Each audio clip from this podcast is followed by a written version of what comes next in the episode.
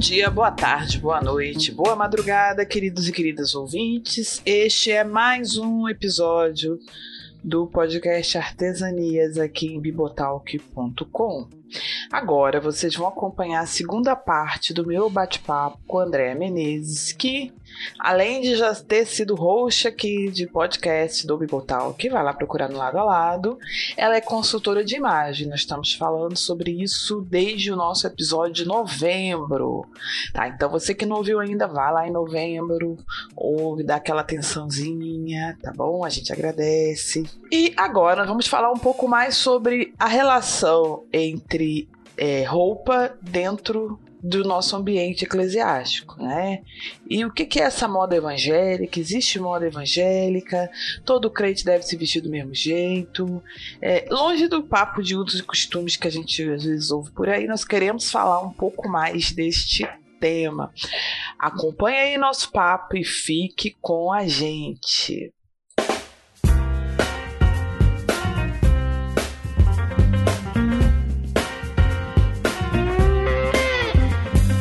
Agora quero falar de roupa de crente. A gente falou isso no lado a lado de indumentária e eu quero voltar um pouco falar desse assunto porque na época a gente só arranhou. E claro, a gente já falou um pouquinho aqui sobre a importância da imagem, que às vezes você olha o seu guarda-roupa, ele é incompatível com a imagem que você quer passar, que você às vezes precisa de uma ajuda para chegar nisso aí. E Andréia, é, eu tenho às vezes me deparado, né, principalmente agora na época que cristão tá muito em rede social, cristão ama rede social. A gente tá né, no Instagram e tá no Facebook, que ainda tá lá, no Twitter, e a gente posta coisas, a gente, né, posta o culto e a gente posta oração, etc e tal. A gente gosta muito de usar redes sociais. O WhatsApp nem se fala. E eu noto assim que tanto a gente tem muita palavra, muita lição, muita coisa preocupada preocupada com a indumentária, como a gente tem muitos erros assim comuns. Então eu queria falar um pouco é, sobre isso, né? Sem querer fazer aqui livrinho de regra, né? Que não é o nosso objetivo, mas até para a gente conversar um pouco sobre alguns fenômenos que eu tenho identificado assim dentro da igreja. Né? A gente já falou em off sobre algumas dessas coisas. Uma delas, uhum. você até falou um pouquinho aí anteriormente. A gente sabe que crente tem que dar testemunho, tem que ser uma pessoa que tem a vida considerada proba, né? Considerada adequada, considerada correta diante do mundo. E isso, claro, passa pela nossa imagem, pela nossa indumentária e tudo mais. Mas assim, eu tenho visto muita coisa, Andréia, sobre assim a tal da modéstia, a modéstia cristã, né? Ah, você é mulher, você tem que viver dessa maneira aqui, que é a modéstia. E eu tenho até uma amiga, né, que já participou aqui do Artesanias, que é a Vitória Caporal, que ela fala que é a moda da camponesa chique que toda mulher crente tem que se vestir de camponesa chique para ser uma boa crente. E às vezes eu fico meio preocupada, meio assustada, né? Porque tem gente que demoniza calça jeans. E eu não tô falando de denominação pentecostal, não tô falando de Assembleia de Deus. Mas você usa calça jeans, tá saindo, né, da modéstia. E assim, eu queria que você comentasse um pouco isso, assim. Essa coisa da camponesa chique, o que, que é essa modéstia? O, o que, será que a gente tá traduzindo errado o significado de modéstia? Como é que você enxerga isso? Olha, atualmente a gente vive numa sociedade ocidental e na sociedade ocidental onde nós vivemos existem alguns signos, né, alguns símbolos que são associados ao feminino, associados ao delicado, que são os vestidos, que são estampas florais, que são cabelos ondulados, cacheados, cabelos compridos todos esses signos, quando utilizados, você vai olhar você vai falar: ah, isso é feminino, isso é bonito, isso é delicado. Enquanto a gente tem outros signos que vão ser associados à criatividade, outros associados a algo mais dramático, algo mais agressivo visualmente, outros signos vão ser associados a coisas mais clássicas e por aí vai. O importante é deixar bem, bem delimitado, bem marcado, que o que atualmente na nossa sociedade é lido como feminino, como clássico, como moderno, né, não era o que há 200 anos atrás era lido dessa forma. O que acontece? Existe todo um movimento, né, falando sobre a modéstia cristã, e esse movimento se apropria dos signos atuais, do que a gente entende atualmente na nossa sociedade, referente à feminilidade, e coloca como um ideal de beleza a ser atingido, um ideal de indumentária a ser atingido. E aí fica esse ideal aí a ser atingido. O que acontece? O fato de você estar vestindo determinada roupa não significa que você é uma pessoa modesta, porque por mais que por fora você transpareça algo, pode ser que por dentro não seja aquilo. Já ouviu aquela frase, por fora bela viola, por dentro pombo lorento? Pois bem, isso pode acontecer. Então, o ideal é que você use uma peça de roupa que realmente transmita aquilo que você tem internamente uma mulher ela pode transmitir né, os valores cristãos dela com peças que sejam modestas, mas que não necessariamente tenham o estilo da camponesa chique, né? Ela pode usar uma peça que não tenha a marcação do, do colo, uma peça que seja uma calça jeans que não marque tanto o corpo, tal qual o homem também pode seguir esse mesmo parâmetro para se vestir, peças que não marquem tanto e assim seguir né? Eu acho que não necessariamente você precisa definir para a pessoa né, ou para aquele grupo um estilo de roupa a se vestir. Olha, para você ser uma boa cristã, você tem que se vestir nesse estilo de roupa. Você pode definir quais são os valores que você, que as pessoas têm que transmitir com a roupa, né? Ô, Andréia, você falou isso sobre a questão do, de não precisar ser camponesa chique, e isso às vezes é meio, meio complicado, né? Nós evangélicas, às vezes nós temos muita dificuldade de enquadrar a definição de modéstia. Por exemplo, né? A gente tem aqui em 1 Timóteo 2, 9 e 10 escrito, né? Da mesma forma, quero que as mulheres se vistam modestamente, com decência e discrição, não se adornando com tranças e com ouro, nem com pérolas ou com roupas caras, mas com boas obras, como convém a mulheres que declaram adorar a Deus. Quando eu ouço isso, eu acho que a gente tem cada um ouvindo de um jeito. Cada um vai pegar essa informação de uma maneira. Por exemplo, aqui, né? Eu peguei qual foi a versão que eu usei. Acho que essa versão aqui é Almeida, acho que é Almeida corrigida atualizada. Aí eu já pego aqui, muita gente fala assim: ah, Silvana, tá vendo? Não pode usar roupa cara. Tudo que foi falado sobre consultoria de imagem. Mas o bolsa, que é o caro? Ah, né? O que, que é caro, né? Caro para quem? Exatamente. Que situação, caro né? para quem? Porque para uma pessoa que ganha dois salários mínimos, uma peça de 200 reais pode ser caríssima. Para uma uhum. pessoa que ganha 100 salários mínimos, uma peça essa peça é baratíssima. É, e, e, muitas vezes eu já, eu já fui de uma igreja que tinha gente de vários estratos socioeconômicos. Eu acho, gente, acho isso o máximo. O máximo. Você ter gente que mora na comunidade convivendo com gente que tá de bolsa Chanel. Eu acho isso fabuloso, porque isso faz com que as pessoas se compreendam na sua diversidade, sabe? E isso leva ao enriquecimento do corpo e dá oportunidade pro cara da, da né, pra pessoa da Bolsa Chanel exercer os seus dons de generosidade e a pessoa que mora na comunidade às vezes ensinar, fazer várias coisas que vão abençoar aquela pessoa da Bolsa Chanel. E eu lembro que às vezes essa pessoa da Bolsa Chanel, ela falava algumas coisas, ela agia com certas coisas que o pessoal já não, não conseguia compreender sabe? Mas dentro do universo dela, aquilo ali não era caro. Muitas vezes, as pessoas que têm condições de comprar uma coisa mais cara, é caro, né? É caro pro, pro brasileiro médio. Para ela, tá dentro do normal. Então a pessoa às vezes chegava falando assim: ah, eu, por quê? Eu tô malhando, e aí eu tô tomando um suplemento, e aí ele custa só 450 reais por mês. Aí todo mundo quer 450 reais por mês, um suplemento de academia, mas eu não vou pagar isso mesmo, né? E aí a pessoa, sei lá, fez um casamento de 400 mil reais. E, gente, 400 mil reais. né? 400 mil reais é um imóvel. E não é um imóvel barato, né? No Minha Casa Minha Vida você gasta muito menos para comprar um imóvel. Né? Então, na época, assim, meu Deus, que escândalo.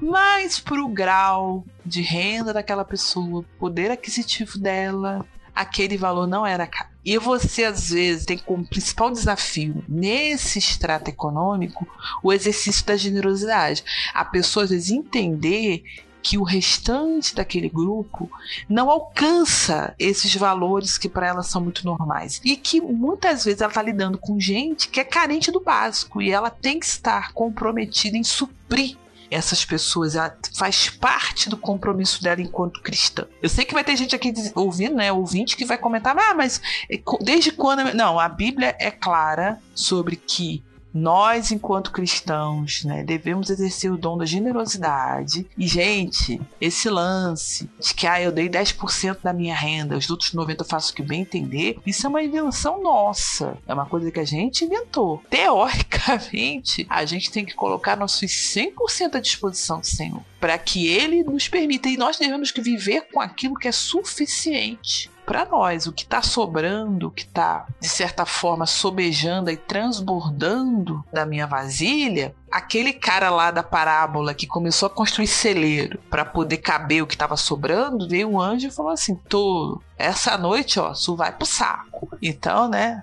a gente também precisa ser muito cuidadoso com isso. Mas a gente precisa também entender que existe essa realidade, né? A gente está lidando com pessoas que estão no processo e nem todo mundo vai entender isso rapidamente, ou mesmo que entenda. Às vezes a gente tem gente mega generosa, caridosa, que doa muito, faz muito pela igreja, faz muito pelos seus irmãos e tá lá com a sua bolsa da Chanel, né? A gente olha e fala assim: meu Deus, que absurdo! Essa bolsa da Chanel daria para alimentar não sei quantos pobres, né, né, né? e a gente tá lidando com essa realidade, né, André? É, aqui tá falando, né, no versículo, adornando com trança e com ouro. Aí tem gente que fala assim: não, não pode usar trança. Só pode usar coque na igreja. Crente só usa coque. E aí as mulheres crente com coque, mas cada coque mais elaborado que o outro. Porque a vaidade, ela acaba sendo, né, essa coisa da cuidado, né, da aparência rebuscada é muito inerente a nós enquanto humanos. Isso é uma coisa que faz parte da nossa humanidade. Sim, com certeza. Conforme a gente está numa comunidade, é, a gente vai usar as roupas do jeito que aquela comunidade tem como hábito. Muitas vezes a gente frequenta uma comunidade que pode falar: olha, a gente tem que usar saia, a gente tem que se vestir assim ou assado. E a gente vai, né, acabar demonstrando o nosso, como você bem disse, né, a nossa vaidade através dos detalhes que a gente usa. O sapato com, com detalhe, o coque arrumado. Isso também mostra, né, o nosso cuidado, a vontade da gente se arrumar. Mas eu acho que, bom, quem sou eu para falar de teologia? Mas eu creio que quando a gente traz essa passagem, para a gente realmente cuidar do nosso interior, né? Da gente valorizar aquilo que está dentro da gente. E eu creio que quando a gente tem um interior bonito, quando a gente tem um interior bem trabalhado pelo Espírito Santo, isso é externalizado, não tem como, né? Isso vai ser externalizado com é, as nossas boas obras, vai ser externalizado com os frutos do Espírito. E isso vai transparecer com a nossa vestimenta, né? Qual que é aquela passagem que fala alguma coisa formoseia o rosto? Como é que é, amiga? Ah, tá. Deixa eu lembrar, acho que isso é Provérbios 15, 13. O coração contente alegra o rosto.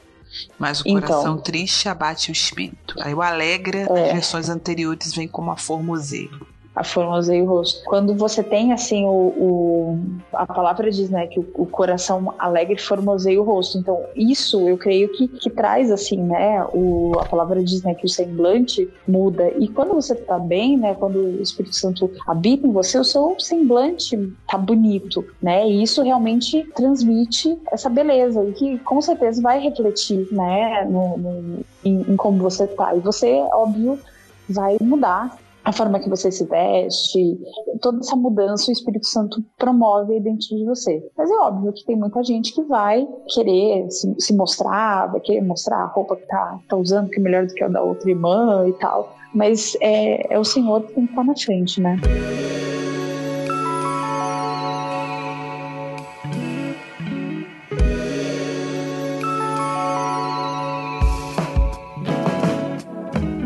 Agora eu quero fazer uma provocação. Depois de tantas, né? Assim, por que, que a gente fala tanto de roupa de modéstia para mulher e pouco para homem? Os homens são mais bem resolvidos ou a gente realmente deixa pra lá, assim? É, o homem tem menos problema com isso? Porque, assim, eu, eu sei lá, eu vejo que vezes quando fala assim de roupa, né, de modéstia, tô falando de modéstia, né? É só mulher, né? Homem não tem que ser modesto, homem, quem lembra disso? Você acha assim que os, porque os signos de modéstia para o homem são mais óbvios? Porque o homem modesto ele é mais valorizado? Você Assim, o que, que você acha disso assim? Olha, eu acho que é porque os homens têm menos opções de, de roupas, menos opções de, de brincar com esse universo, por assim dizer.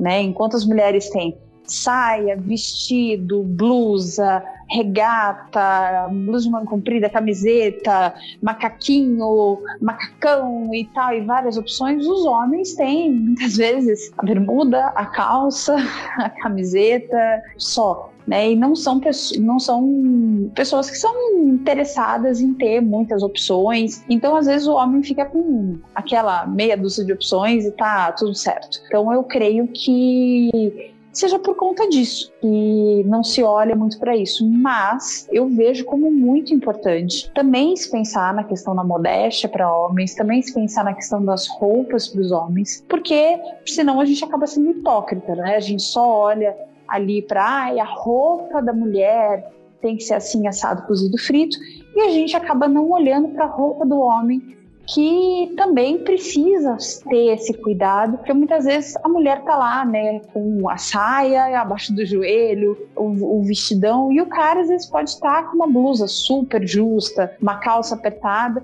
e pode estar tentando as irmãs com aquela roupa. E aí alguém pode se levantar agora e falar: ah, até parece, as irmãs não, não, não tem nada a ver. A pessoa pode falar, pode falar isso, mas eu creio que não é verdade, né? As irmãs também podem se sentir tentadas ali, podem se sentir atraídas pelo irmão, que pode estar vestindo uma roupa mais, mais chamativa. Então eu creio que, que a gente tem também começar a falar disso para os homens, não no sentido de imposição, como eu também não acho que para as mulheres tem que ser impositivo, mas no sentido de educação, de alerta, né? A roupa que deve usar, qual é a roupa adequada para se usar na praia. Às vezes o irmão, né, casado ou não, né, tem um corpo muito escultural, aí vai na praia de sunga, ali com o corpo à mostra. Isso pode chamar a atenção da irmã, do mesmo jeito que a irmã, que às vezes também tem um corpo escultural, né, vai na praia ali de, de biquininho, pode também chamar a atenção do irmão. Então a gente tem que ter o bom senso, Eu acho que essa é a palavra de ordem.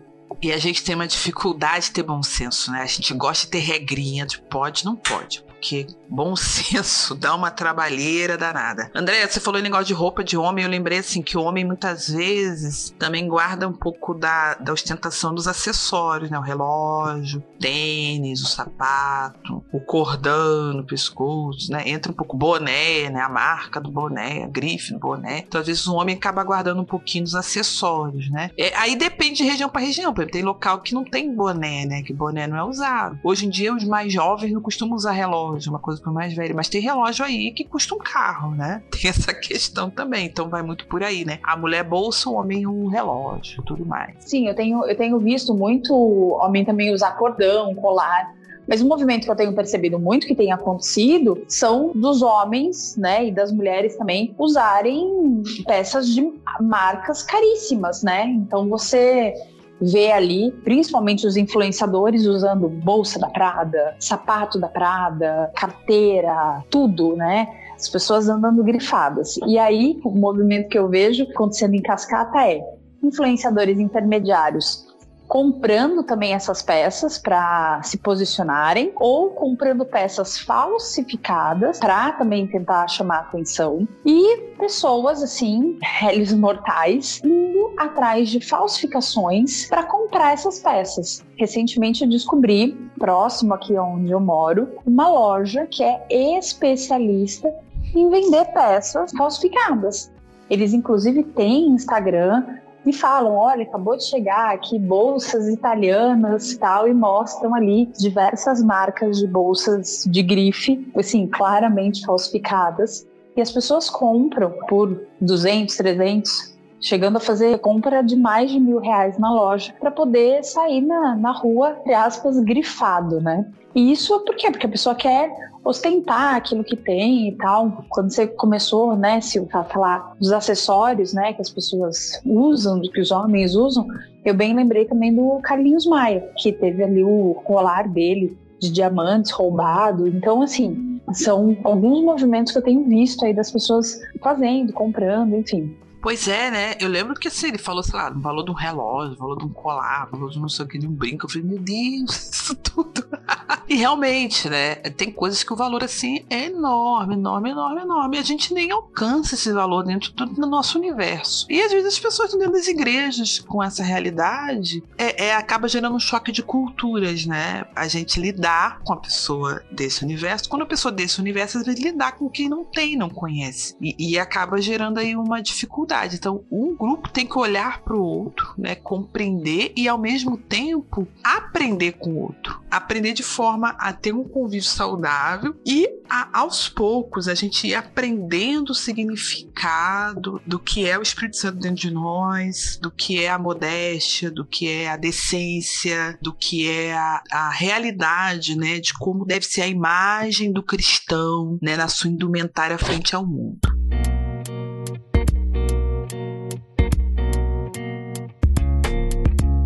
Queria falar de um tema que eu acho que é super polêmico, né? Que algumas pessoas podem é, ficar um pouco assim, é, com vontade de comentar. Eu quero que vocês comentem agora que tem Instagram do Artesanias. Eu quero comentário, eu quero depoimento, eu quero fomentar a nossa conta lá no Instagram, ou que vocês mandem e-mail, o que for, porque eu quero ouvir o que vocês têm a dizer. A questão da decência, né? A gente falou aqui até no, nesse versículo que a gente leu de 1 Timóteo, é, 2,9, Paulo fala para Timóteo que as mulheres se vistam modestamente com decência.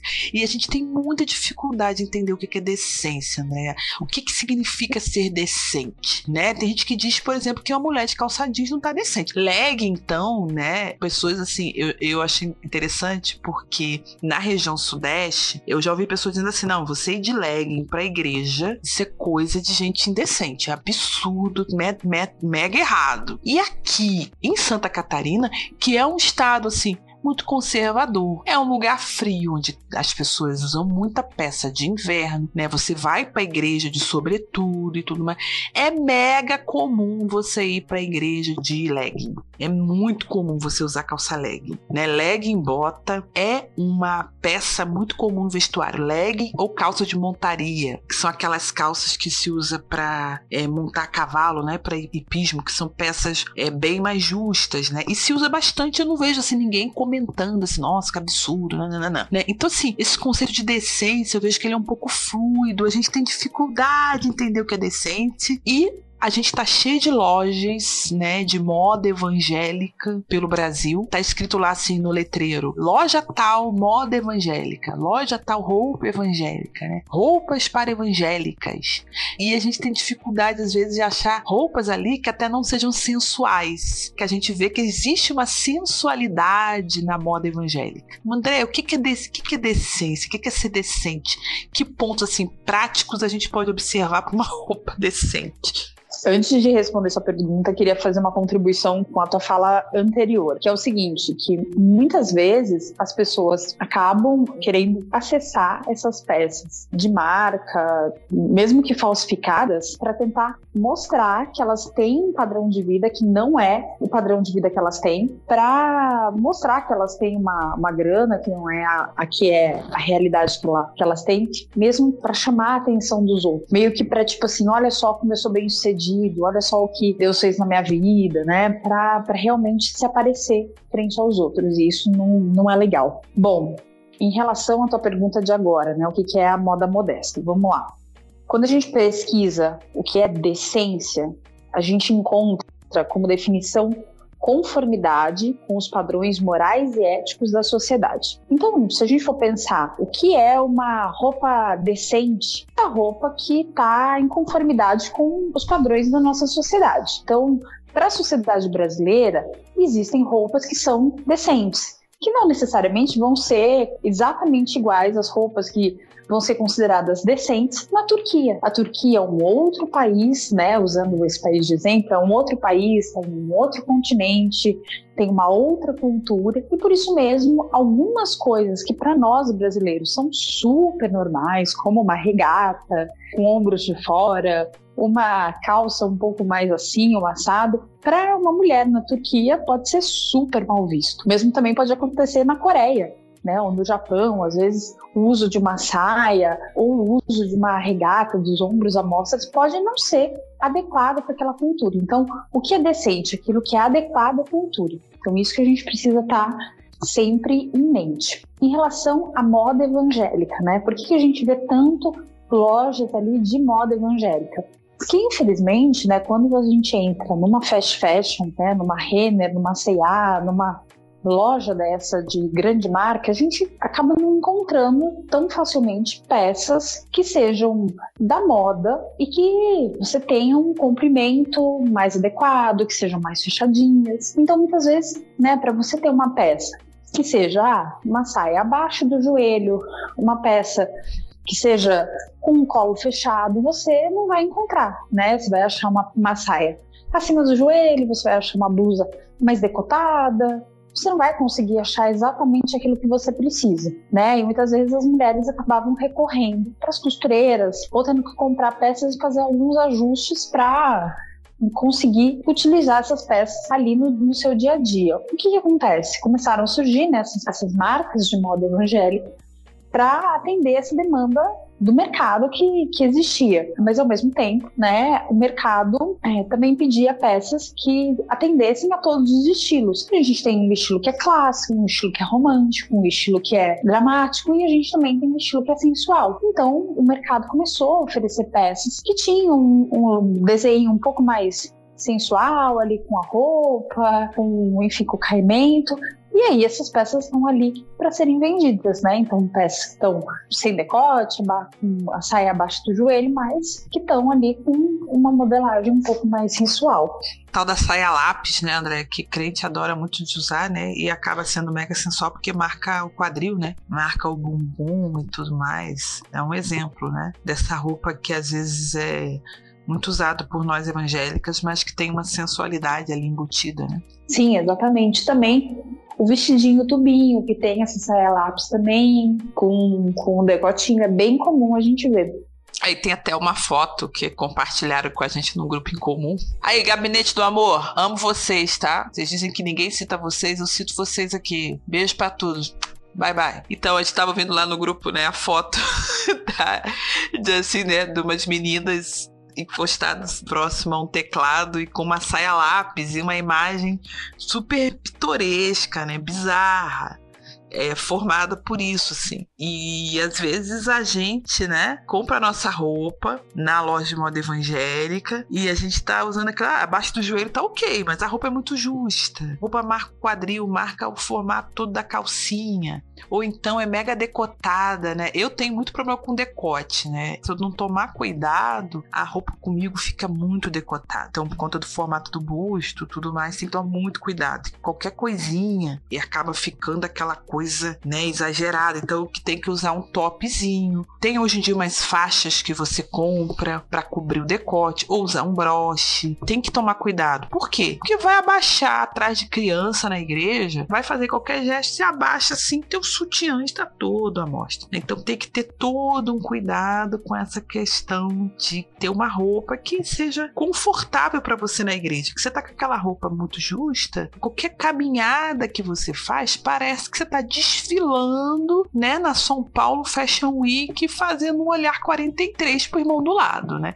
Mesmo que você não tenha intenção nenhuma de fazer isso. Sim, e tem pessoas que têm um corpo que uma saia lápis não vai chamar atenção, para outras uma saia lápis vai chamar muita atenção. E a gente tem que ter esse bom senso e entender o que, que funciona para cada tipo de corpo. Então a pessoa tem que ter esse autoconhecimento, entender para poder fazer essa avaliação ali na da, da roupa que ela está utilizando. Em relação a essa foto, né, que você que você falou, é realmente muito pitoresca e me fez lembrar de um uma situação que você compartilhou, se não me engano, até no podcast aí, é, número 3, do lado a lado, que foi de uma irmã que ficou alguns anos, né, alguns anos, de um período, né, indo na igreja com algumas roupas que, ah, né, a um olhar rápido não eram muito adequadas e é, quando vocês foram é, depois ficaram sabendo, a irmã não estava não tava trabalhando e não tinha dinheiro havia se convertido e não tinha dinheiro para comprar novas roupas. Foi, foi mesmo. Foi no lado a lado 3 que a gente comentou essa história. Isso é verdade. E aí, quando ela arrumou um emprego, ela tratou de comprar roupas novas. Ela até exagerou um pouco no conceito de modéstia e decência, que ela começou a usar só saiotão, só roupa mais coberta. Mas havia ali um desejo de acertar, né? Acho que o principal era isso. Muito preocupada em fazer a coisa certa. Sim, eu acho que o, ponto principal, acho que a gente tira disso essa importância, né, de você olhar o guarda-roupa que você tem, olhar as peças que você tem, olhar o estilo que você tem. Ah, o meu estilo é mais clássico. Ah, o meu estilo é mais romântico.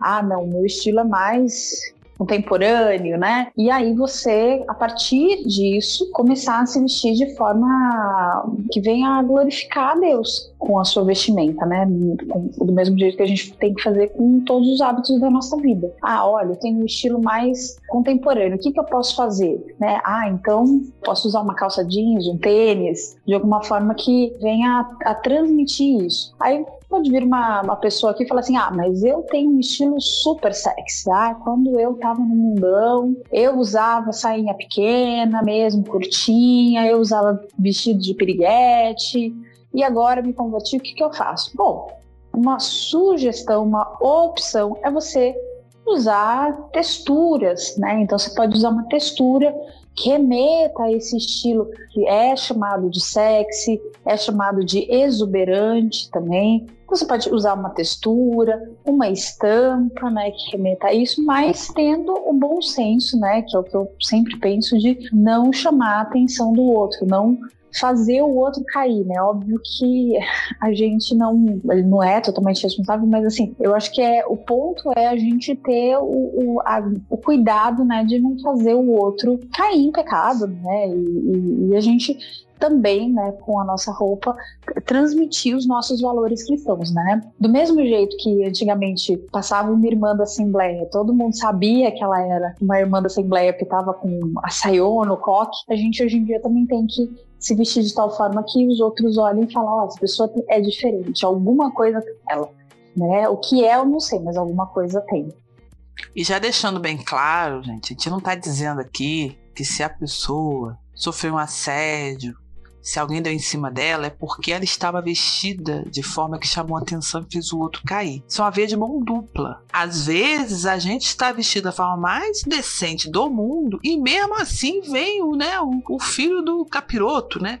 Vem o, o, infeliz, né? Vem o abençoado tentado, né? Encher a paciência ou peca, né? Porque aquela mente está cheia, né? Da concupiscência da carne, como diz lá a Almeidinha Revista Corrigida às vezes, essa pessoa, ela tem uma área sensível, ela tem uma tentação, ela tem uma dificuldade, ela tá lutando contra isso.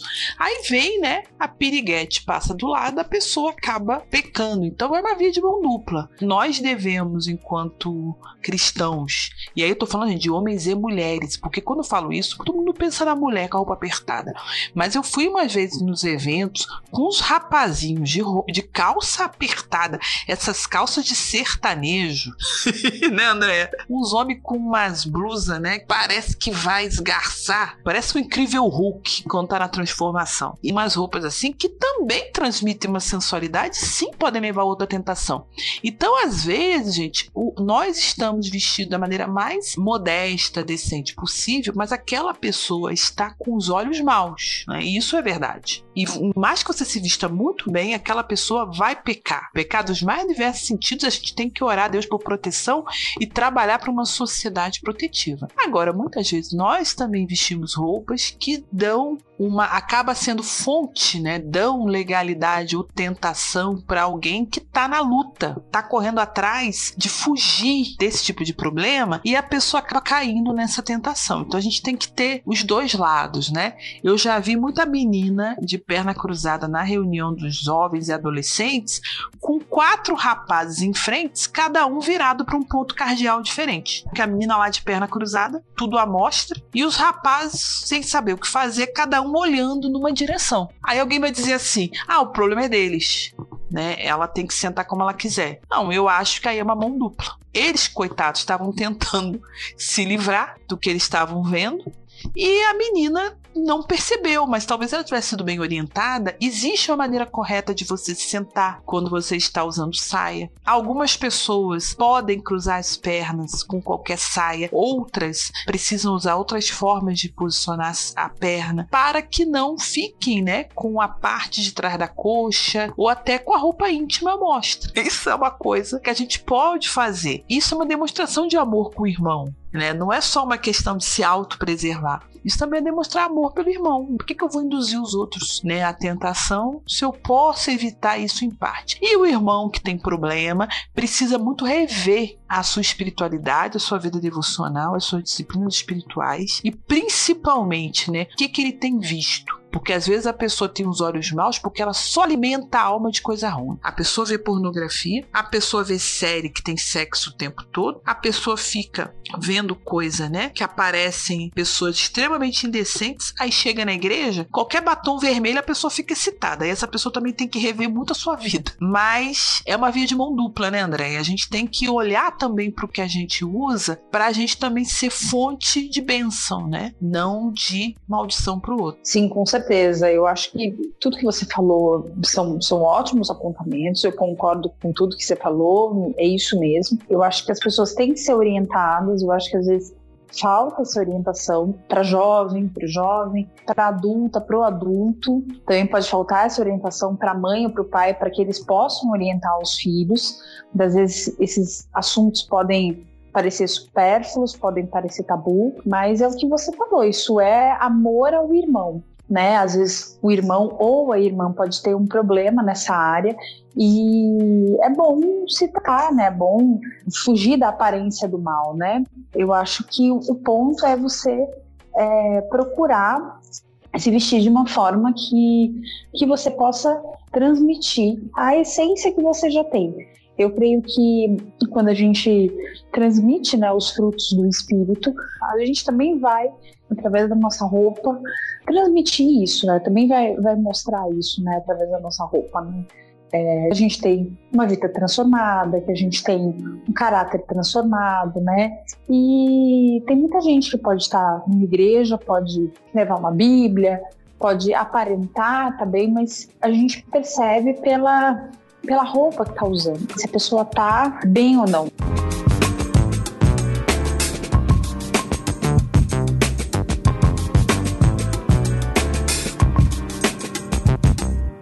Me lembrei de, dois, de duas situações. Uma foi de uma pessoa que eu estava conversando e ela falava o seguinte: ela falava, olha, eu estava na minha comunidade de fé e é, eu vi uma das pastoras aqui da minha, da minha região, do meu grupo aqui, da minha igreja, e essa pastora estava com uma roupa que eu achei que estava indecente, estava um decotão. E não só eu, achei outras pessoas acharam. Mas eu me surpreendi com essa pastora porque quando nós tivemos um momento de oração, é, essa pastora veio orar por mim. Né? Ela se levantou, veio orar por mim e o Espírito Santo usou essa pastora e essa pastora falou, é, orou assim por, por questões que eu estava passando na minha vida pessoal e eu fiquei assim muito impactada por toda a situação que aconteceu, né? Como o Espírito Santo usou aquela pastora, mas eu realmente é, depois até pedi perdão para Deus por ter pensado mal daquela pastora.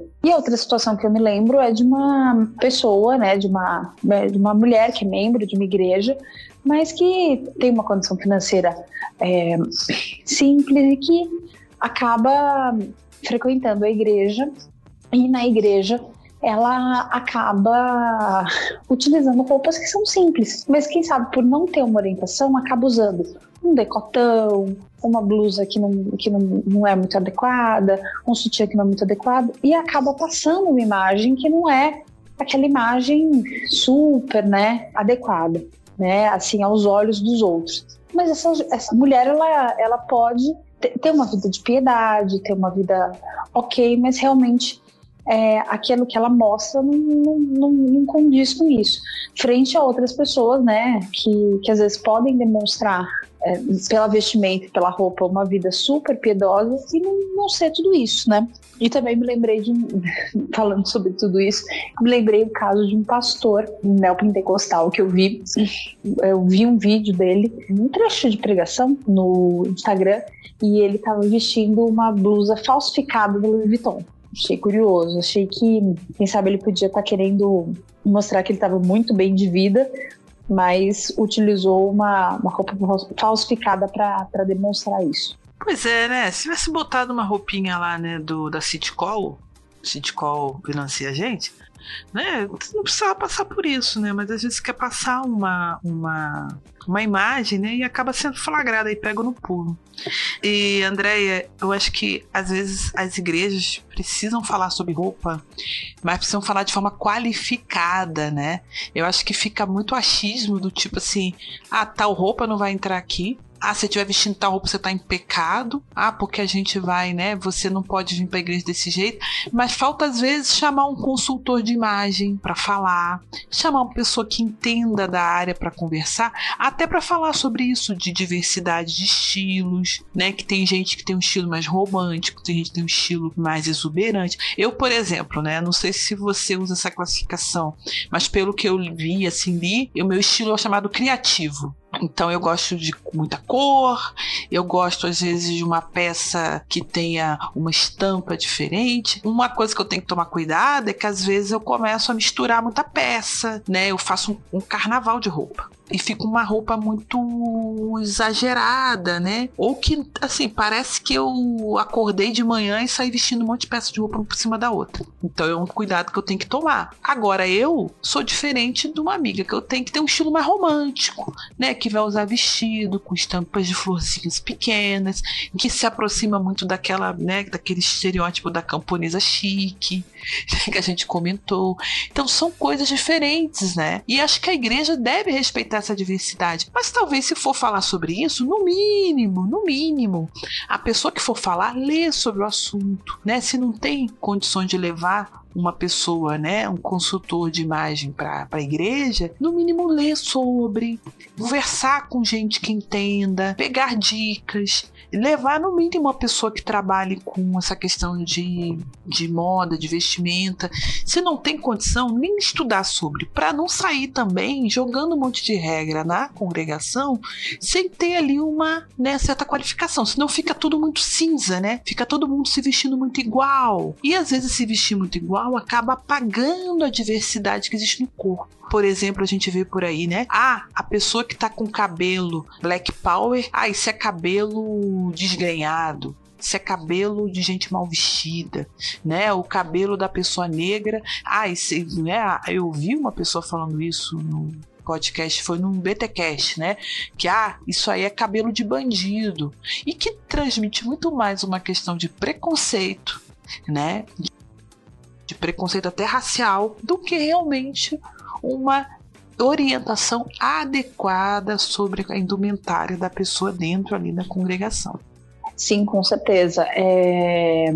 Quem sabe a comunidade possa conversar com alguma irmã de outra igreja, né, que, que trabalhe com consultoria de imagem, né, caso não tenha uma irmã é, na igreja que, que atue nessa área, mas sim, é importante fazer esse trabalho é, e também não só fazer esse trabalho com as mulheres, né? Que se não seja só o evento do chá das mulheres, né? Mas que esse seja um evento para toda a comunidade, né? Quem sabe é, isso ser trabalhado numa escola bíblica dominical, num momento né, de estudo, ou também é, isso seja falado no momento de culto.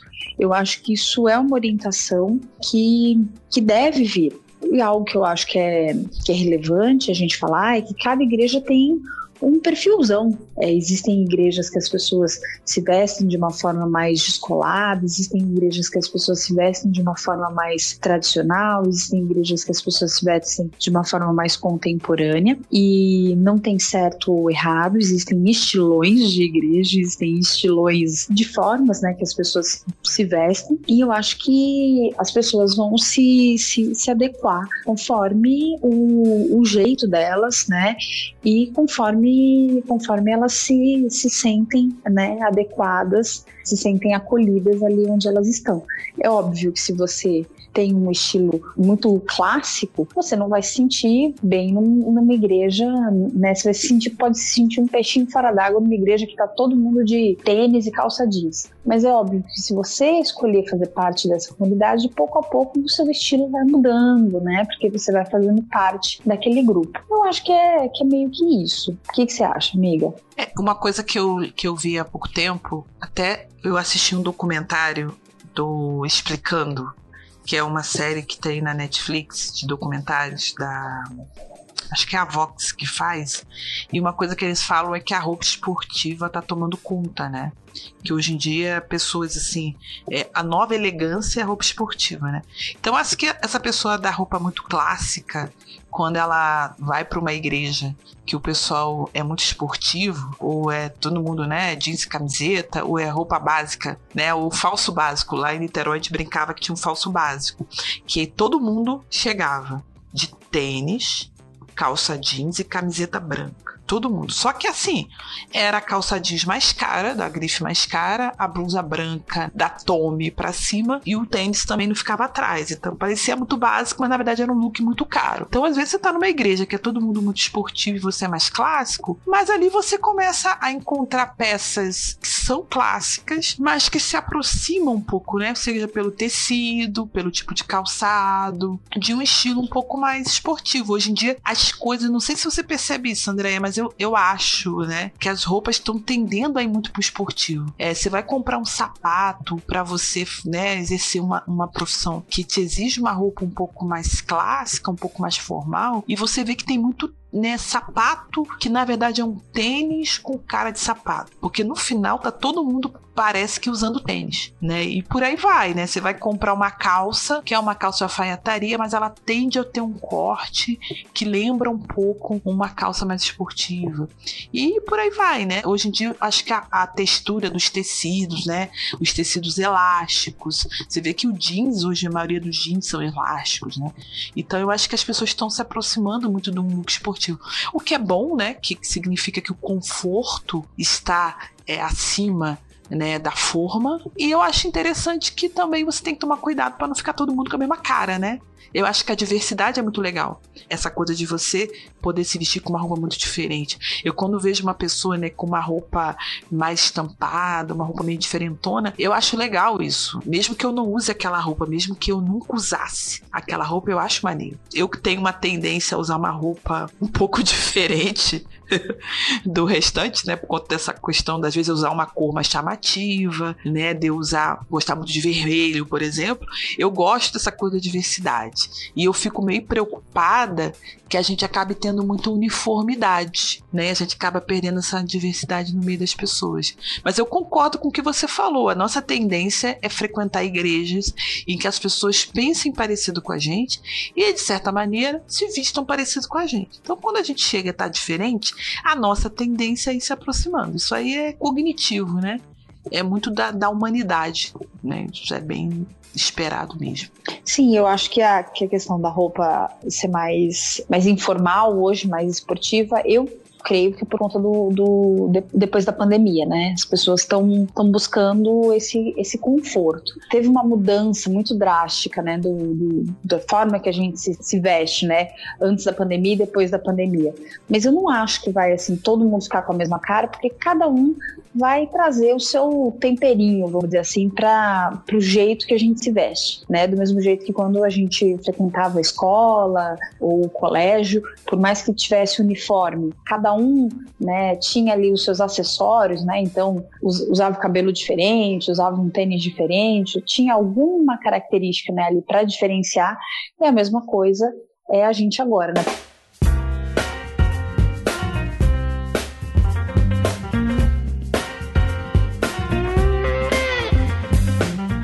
Queridos amigos e amigas ouvintes, vocês viram aí mais um episódio do podcast Artesanias. Agradecemos muito pela sua audiência, pelos seus dois ouvidinhos e pelo seu cérebro aí processando tudo.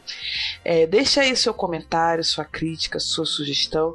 Nós queremos saber sua opinião sobre o tema tá bom?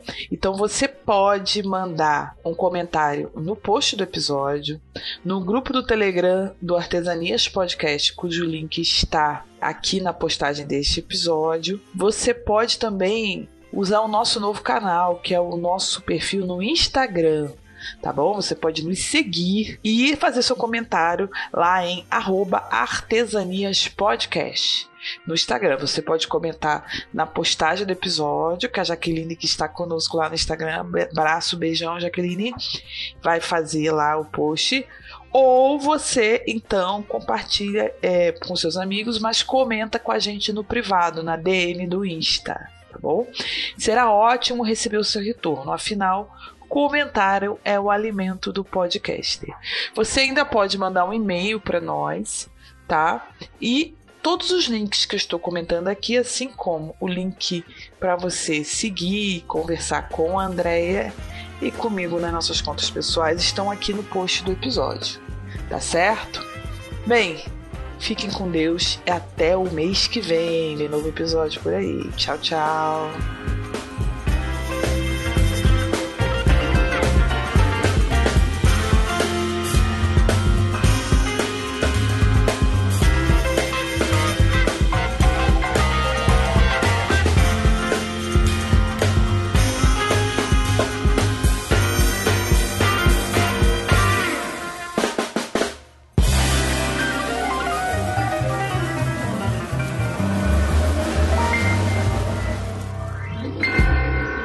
Este podcast foi editado por Bibotalk Produções.